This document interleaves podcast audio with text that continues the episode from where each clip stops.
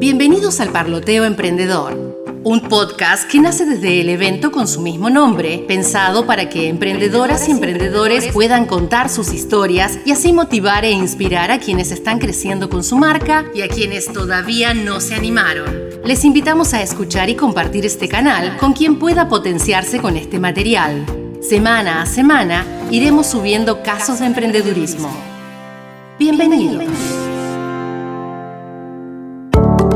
Bienvenidos al Parloteo Emprendedor. En este segundo episodio del Parloteo Emprendedor versión podcast, le damos la bienvenida a sus creadoras, Caro Jorquera y Pau Briñole. Hola chicas, ¿cómo les va? Hola, ¿qué muy tal? bien, ¿qué tal? ¿Cómo están? Bien, bien, bien. por suerte. ¿A quién tenemos hoy acá? Bueno, hoy tenemos a Vero Frigeri, que es fundadora de Goals and Coach, que es una consultora de coaching lúdico, y ella apunta a descubrir los talentos de emprendedores y emprendedoras. Bueno, Vero, nos gustaría saber principalmente qué es lo que hizo encender en vos la chispa del emprendimiento, la mecha del emprendimiento. Eh, ¿Por qué elegiste emprender, dejar del, el trabajo en relación de dependencia y salir de la zona de confort?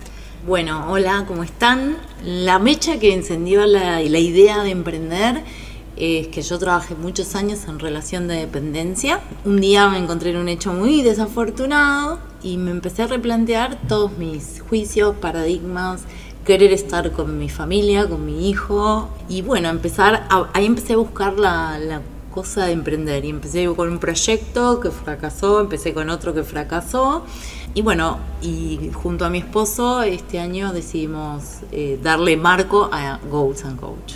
Qué lindo. Y esto de que hablas del fracaso, aceptando que todos hemos tenido algún fracaso. ¿A vos qué, qué es lo que aprendiste de esos fracasos? Y como que aprendí un montón de cosas. Eh, lo primero que aprendí es que eh, tenés que seleccionar muy bien con quién te vas a relacionar, con quién te vas a asociar, qué tipo de lenguaje vas a tener con esas personas. O sea, si no puedes ser abierto, esto es como mi estándar, ¿no? Si no puedo ser abierto y con todo mi ser, no. Claro. Digamos como... No se negocia. No, no, porque, porque en los negocios eh, es necesario poder hablar eh, suelto y, y no, no con cosas escondidas. Tal Lo cual. segundo que aprendí fue educación financiera. porque casi me, casi me fundo. Este, en esto de que hablamos con algunas emprendedoras, ay, ve por tus sueños, no importa el precio. Bueno, a veces el precio eh, Claro. tiene que ver Es con el muy di- alto a veces. Es muy alto y sí, a veces el, el dinero también es un recurso y una, una energía que se usa para sobrevivir y no se puede vivir sin dinero. Entonces, las enseñanzas más grandes es seleccionar muy bien si puedo ser yo con todo mi ser y si el otro es conmigo con todo su ser. Y lo otro de educación financiera. Mido muy bien las variables antes de, de, De mandarte. de mandarme. es que sí, los sí. números son medio uno más uno es dos y listo. Sí, sí, lo bueno es preverlo. Sí, tal cual. Y, y armar, o- otra de las cosas que también aprendí, que me enseñó otro emprendedor, eh, es a tener un plan estratégico. Qué bueno, qué bueno. Y si tuvieras que pensar en una persona, así como hablabas del emprendedor, eh, si tuvieras que pensar en una persona que te haya inspirado a hacer este cambio, ¿en Em- quién pensarías? Mm, En principio fueron como muchos, porque son, mm, qué sé yo, maestras de la primaria, libros que, que he leído, eh, pero hoy, hoy, hoy alguien que me inspira mucho y a quien tu- tengo la oportunidad de decírselo aún y frente a frente, es a mi mamá. Le he llegado a decir, quiero ser como vos, Qué lindo. Eh, quiero dar trabajo como, como diste vos, quiero progresar como progresaste vos. Y, mm, y, eh, eh, o sea, creo que estoy respondiendo al mandato familiar de ser emprendedor, porque siempre fueron creativos, innovadores, tuvieron sus propios emprendimientos y yo por muchos años me resistí. Entonces como que se está alineando mi vida al mandato familiar. Claro. Qué bueno. Y nombraste esto de, de leer libros. Mm. Y contanos un poquito cuál sería ese libro que vos sentís que te sirvió de inspiración y quizás también está bueno que otras emprendedoras y emprendedores puedan leer. Hay un libro que yo le recomiendo mucho a los emprendedores para que entiendan esto de dónde estamos parados aquí en esta región. Sí. que se llama Crear o Morir, de Oppenheimer.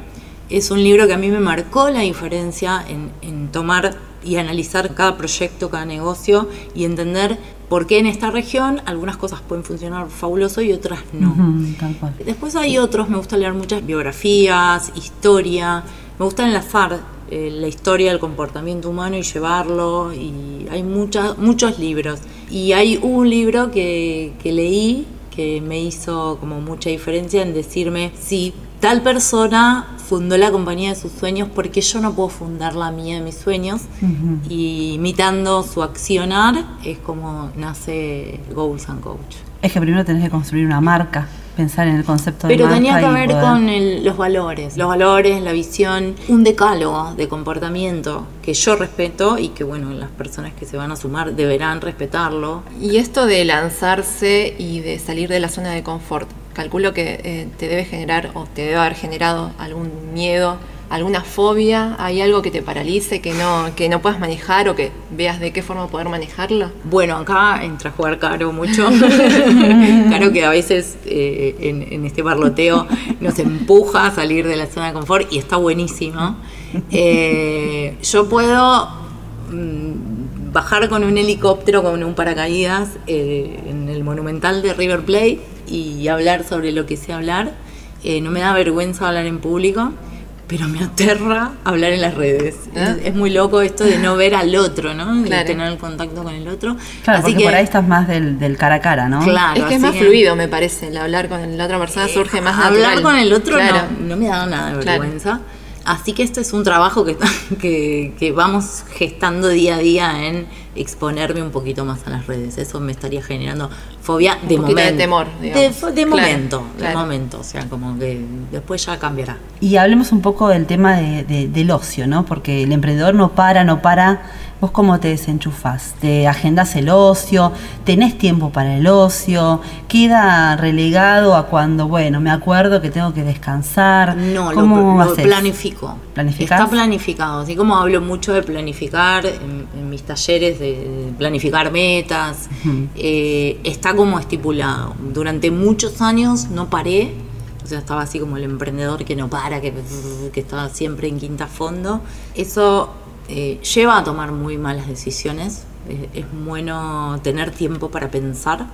Así que el ocio puede ser en mi caso mm, eh, mirando el cielo. Eh, lo que sí tengo como rutina es meditar todas las mañanas. Qué bueno. Porque Yo quiero llegar a eso todavía no, todavía no lo logro. es como un hábito que me No puse. es fácil, ¿no? Es un hábito, Claro. se construye. Y el otro día estaba con muchas responsabilidades, no había podido hacerlo por cuatro o cinco días. Y entonces le dije a mi esposo, eh, siento que hace cinco días que no me baño, o sea, como que Claro, mi cerebro claro. necesitaba... eh, Limpiar. Limpiar. Tal cual. Sí, sí, sí. O sea, se- Bueno, yo siempre cuento que, por ejemplo, esto que vos decís de agendar el disfrute, a mi mamá en una Navidad le regalé una agenda y en la tarjetita decía para que te agendes el disfrute. Y Wow. me quedó como mirando y, y como no entendía, pero en realidad sí, porque es una persona que no se permite el disfrute.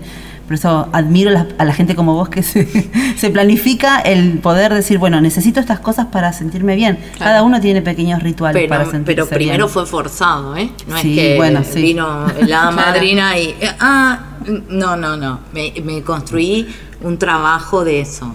Pero porque por muchos años no pensé. Y de ahí los fracasos, ¿no? Claro, tal cual. Es así. Otra amiga emprendedora me dice, "¿Y- ¿pero qué quieres si nunca pensaste? Nunca tuviste tiempo de pensar. Entonces, Bueno, y hablando de cosas mágicas y hadas madrinas, imagínate si te cruzaras con, con una lamparita mágica que saliera de su interior el, un genio, ¿no? Lámpara Estudio Ideas, decía ahora. Que, ponele. y pudieras pedirle tres deseos. ¿Qué deseos le pedirías? ¿Para mí o para eh, el conjunto? Sí, para lo que vos consideres que es importante. Pueden ser superpoderes también, Claro. ¿por qué no? ¿Pueden ser superpoderes? No, no, no, superpoderes no. Eh, primero le pediría eh, por el bienestar de, de mi hijo y sus sueños, que pueda cumplir todos sus sueños y que sea un hombre feliz. Eso siempre fue como eh, eh, el faro, mi hijo.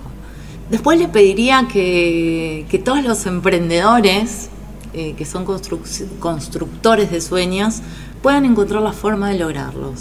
O sea, eh, me parece estupendo este, este espacio para, para motivarlos a que lo, lo hagan y aquel que no se animó, que se anime. Un espacio muy divertido.